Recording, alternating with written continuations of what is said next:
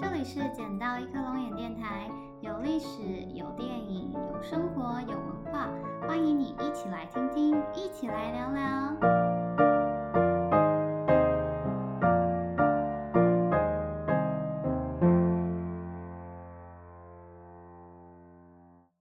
大家好，我是莫妮卡，欢迎回到捡到一颗龙眼。今天的主题呢是自闭症与雅思伯格症，这是我们第一次做跟历史比较没有相关的题目。大家听完如果有什么意见，请务必一定要跟我分享。那首先我们来认识一下自闭症跟雅思伯格症有什么不同，或是有什么关系呢？那其实一美国精神学会已经在二零一二年取消了雅斯伯格症这个名字，那将雅斯伯格症呢直接归入到自闭症的范畴里面。那雅斯伯格症呢，其实跟所谓的高功能自闭症呢是非常相似的。那这两者呢都是会有正常的智力，但是呢，雅斯伯格症因为没有早期语言发展迟缓的现象，所以会比较难诊断。但是呢，随着年龄的增长，这个高功能自闭症的小朋友呢，他们可能透过学习或是透过训练，那他们口语表达的能力也会越来越好。这时候呢，雅斯伯格症跟高功能自闭症的分别就会越来越困难呢，他们之间的界限也会变得越来越模糊。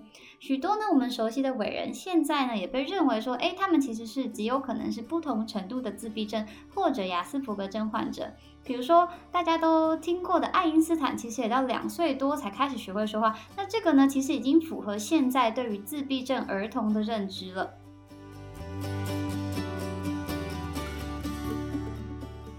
那接着我们再来聊聊自闭症的历史。那很有一些人认为呢，其实自闭症呢是从开始有人类的时候呢就一直存在着的一个疾病，只是过去呢人们对于这个疾病并不十分了解，所以呢会觉得可能是神灵在作怪。例如说呢，十六世纪马丁路德的书中呢就有提到说，被魔鬼偷走灵魂的孩子，也就是说呢，这个小朋友他不会说话，他也听不懂其他人的话，把周遭的人都当做空气。这一段话，这段叙述现在读起来，嗯，的确是蛮像自闭症的样子。那自闭症的名词呢，是到一九一一年，一个瑞士的精神科医师呢，他在研究精神分裂的时候所提出来的。那自闭症的英文呢，叫做 autism。那 autism 呢，这个单字是取自于拉丁文中的自己。也就是说呢，自闭症患者呢，在他们的世界里面，就好像只有自己的这样子的感觉。那当时自闭症呢，还是被归类在这个精神分裂的底下，属于一种精神性的疾病。那直到呢，一九四三年，美国的儿童精神医学之父 Doctor Kanner 坎纳医生呢，他就提出了早期幼儿自闭症这样子的说法。坎纳医生呢，当时在自闭症诊断上所提出的见解呢，至今仍多半是正确的。但是这之中呢，却有一个非常严重的错误，那就是冰箱母亲的理论。那这个冰箱母亲的理论呢，认为说自闭症呢是由于婴儿跟父母，尤其是母亲的亲密接触不足所产生的。那这个理论就让当时的父母，尤其是妈妈，承受了很多莫须有的罪名，觉得说，哦，如果你的小孩是自闭症，那应该就是因为你的问题。这个理论呢，过了三十多年才被 Doctor Ringlem 挑战。Doctor Ringlem 呢，在一九七零年代的时候，他提出异议，他认为说自闭症呢是一种天生官能障碍。也就是说呢，不是因为婴儿跟父母的接触不足，所以才造成的疾病。那他为什么会这样说呢？是因为其实 Dr. Ringland 他也有一个是自闭症的小孩。那他发现说，这个小宝宝才出生不久，根本就是才几个月，根本就是跟父母的接触才刚开始而已。但是这个宝宝呢，就会出现说，比如说被抱起来的时候会好像很不舒服，并且哭泣的这些状况。那到了一九八零年代呢，自闭症呢被重新认定说是一项发展障碍。自闭症呢是一种天生的脑伤，并自此之后呢，才慢慢从精神科的范畴脱离，变成今天的脑精神科学疾病的范围。那现在呢，对于自闭症虽然说有各式各样的解释，譬如说难产、早产、高龄产妇、基因、毒物等等，但是目前呢，科学家没有办法找到一个可以解释超过一半以上自闭症的原因。比如说呢，自闭症呢，在某些地方其实是有显现出家族遗传的倾向，那这个就暗示说，自闭症呢可能跟基因也是有关系的，但是科学家目前还没有办法找到一个特定的染色体或是特定的基因来解释自闭症的发生，没有办法说像唐氏症啊，或是像亨丁顿舞蹈症这样找出一个特定造成自闭症的突变。那如果你搜寻自闭症的成因的话，你可能也会看到有一些报道。说疫苗呢，可能也是造成自闭症的原因之一，但事实上呢，已经有非常多的研究报告指出说，疫苗并不会增加自闭症的风险。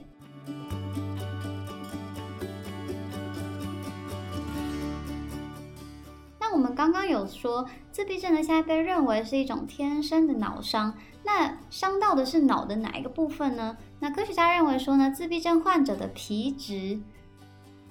我帮大家解释一下，大脑呢，外面是皮质，内面是髓质，外面是灰灰的，里面是白白的。那自闭症患者的皮质呢，相较于正常人，他没有办法有效的连接各个区域，因此呢，自闭症患者可能会出现，譬如说肢体不协调，或是他没有办法有效的将事物联想在一起。那皮质之中的前正中额叶呢，同时也掌管同理心。那因此呢，自闭症患者常常没有办法同理别人的心情。或者呢，当自闭症患者他听到一句话的时候，他只能理解这句话字面上的意思，而无法意识到说，哎，其实说话这个人可能是在开一个玩笑，或是在讽刺他。自闭症患者中的男性比例呢，是远大于女性的，男性患者的数量呢，大概是女性的六十到一百二十倍。那另外一个大家经常对于自闭症患者或是亚斯伯格症患者。会拥有的错误印象呢，就是诶，他们好像都特别的聪明，特别的对数字敏感或什么的。但其实呢，这也是错误的。自闭症患者当中呢，只有百分之十不到的人符合这样子的印象。那我们称呼这样的自闭症患者呢，为学者症候群。那学者症候群呢，其实是一种左脑受损、右脑补偿的机制。大部分的自闭症患者呢，其实经常合并有智能不足的问题。那少数这样子有学者症候群的自闭症患患者呢，虽然说对于数字呢或特定的资讯有过于常人的敏感度，但是其实这些对于他们立足于社会呢，通常都不太有实质上的帮助。你可以想象一下，就算说今天我告诉你一个年份日期，你就可以马上说出，哎，那一天是星期几，或者说你可以背出所有小行星的名字。这种特异功能呢，听起来很酷炫，可是，在日常生活当中其实是没有什么用处的。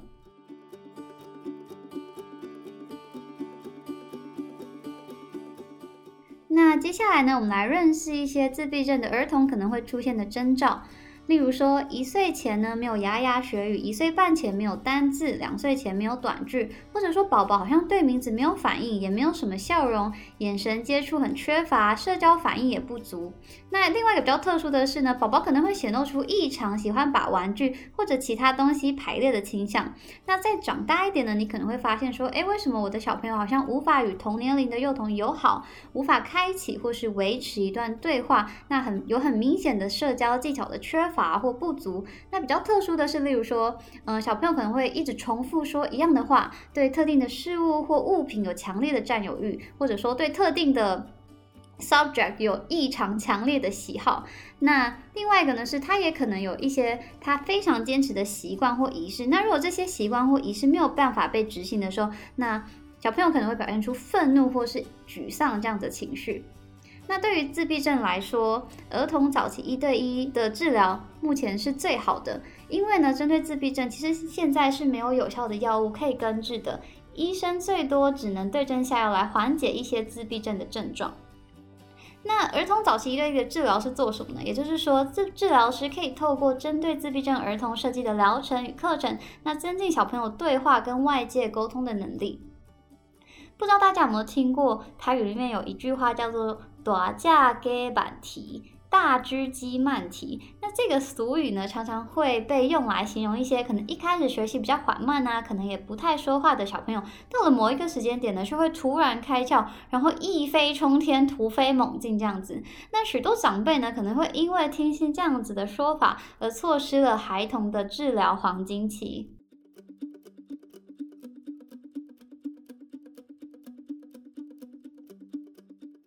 刚刚以上的内容呢，大部分都取材自二零一一年的公式纪录片《遥远星球的孩子》。那这个纪录片里面呢，除了介绍自闭症之外，也有很多个症状轻重不同的自闭症案例。那有完全没有办法生活自理的，也有可以像我们这样正常上下班的。那根据自闭症协会调查呢，其实每一百五十个人当中就有一个是犯自闭症患者。所以其实我们以前的某一个同学、某一个同事，他们有可能就是犯自闭症患者之，是我们都没有察觉到。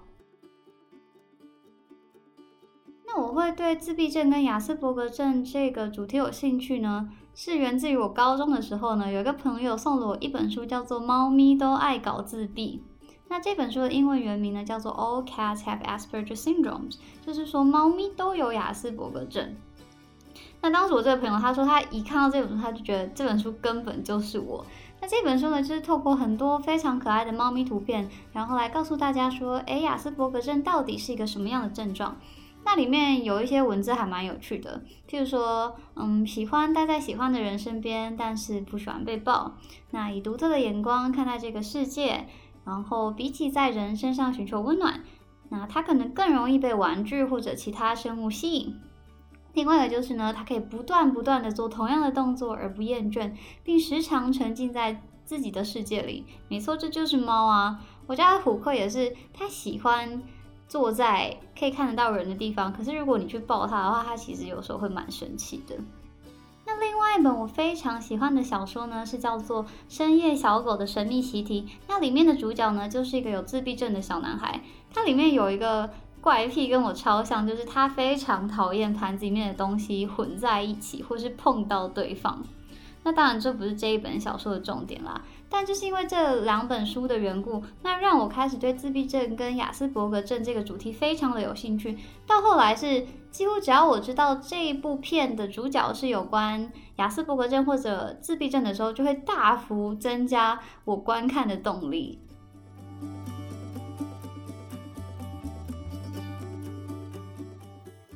下来呢，我们来介绍一些跟自闭症相关的电影。这之中呢，最有名的应该就是一九八八年的《雨人》。雨是下雨的雨。那这个故事呢，虽然是虚构的，但是它里面那个自闭症的角色呢，是参考自真实人物，他叫做金皮克。那金皮克呢，他的智商虽然只有八十七，但他是一个远超乎常人的记忆天才。他对于数字啊跟记忆都非常的敏感。他就是那种，嗯，你说了一个日期，他可以马上算出那一天是星期几的这样子的人。那但是也因为这出电影太过于成功了，所以导致于。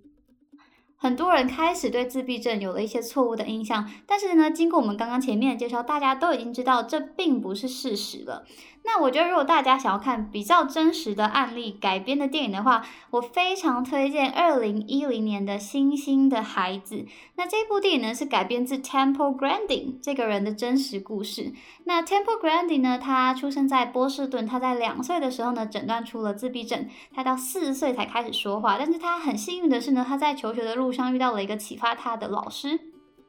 那他在大学期间呢，发明了一个东西，叫做拥抱机 （hug machine）。那这个机器呢，是当他在牧场里面看到一个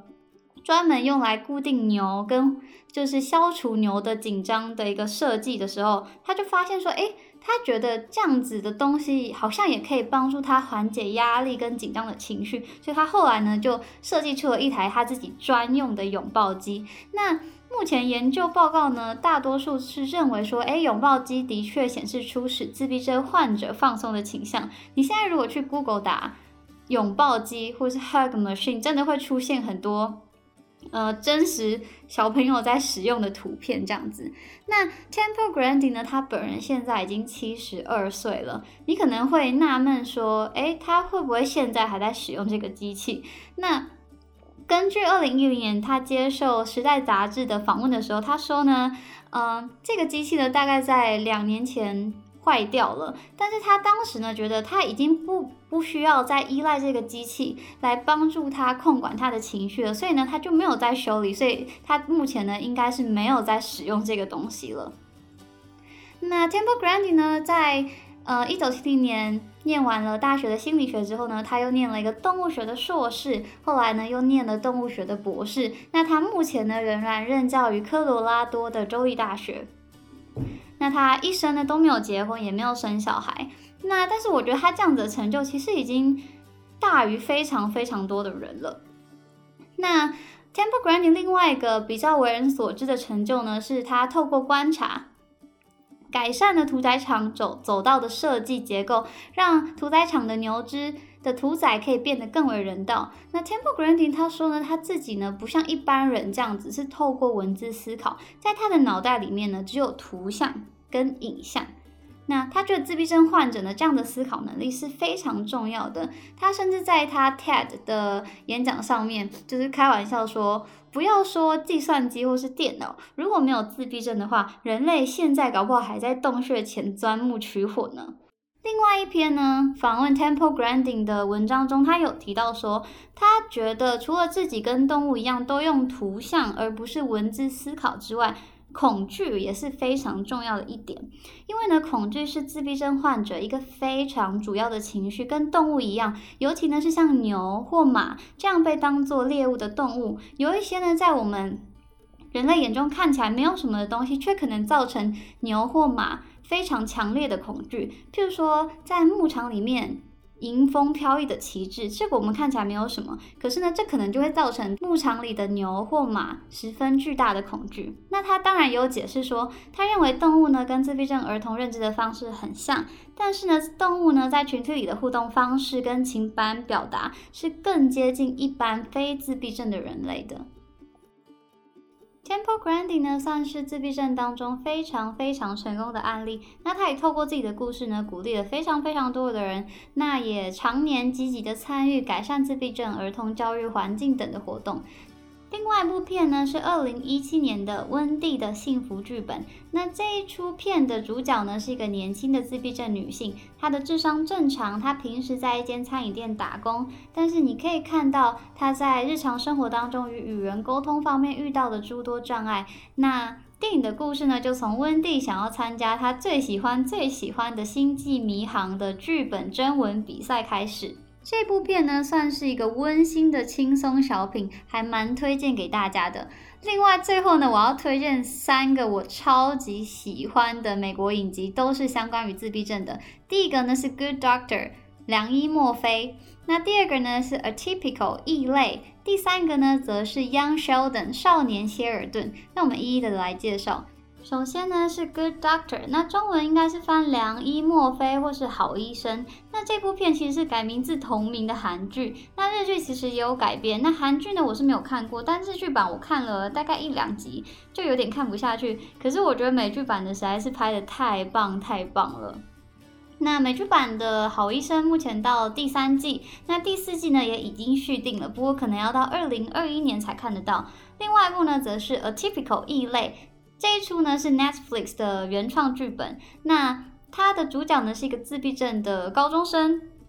那现在也是有三季，那不过第三季呢，他已经变成大学生了。那第四季呢，预计会在今年的可能暑假播出。那这将会是 Atypical 的最后一季。另外一个呢，则是 Young Sheldon 少年谢尔顿。那这一出呢是 Big Bang Theory，嗯，中文应该是翻宅男行不行的衍生剧，就是这个宅男行不行的主角 Sheldon 他小时候生活的样子。那目前呢也是有三季，那第四季呢也已经续订了。那这这三部影集呢，都是我非常非常喜欢，我完全无法取舍，根本就排不出一二三名，推荐大家有机会一定要去看一下。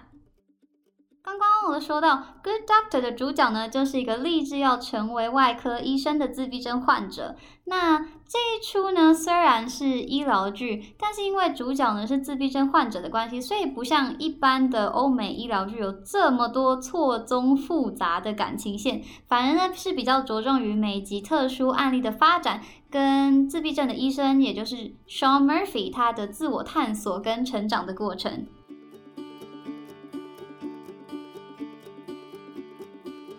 希望大家呢可以透过今天的节目，对雅斯伯格症还有自闭症多了一些认识。那怀疑自己是不是雅斯伯格症的听众呢？我也在说明栏里面放了成人雅斯伯格测验的链接，你可以点进去看看。另外一个呢，则是我在脸书上找到，呃，以简单可爱的图像来介绍雅斯伯格症的文宣。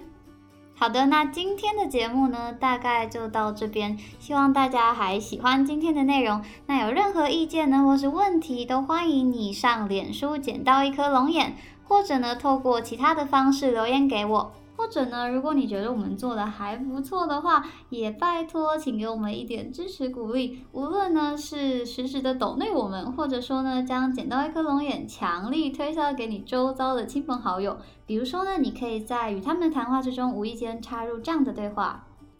哎，别说这个了，你有听过捡到一颗龙眼吗？好，我们今天的节目就到这边结束，我们第七季再见，请大家一定要准时收听哦。我是莫妮卡拜拜。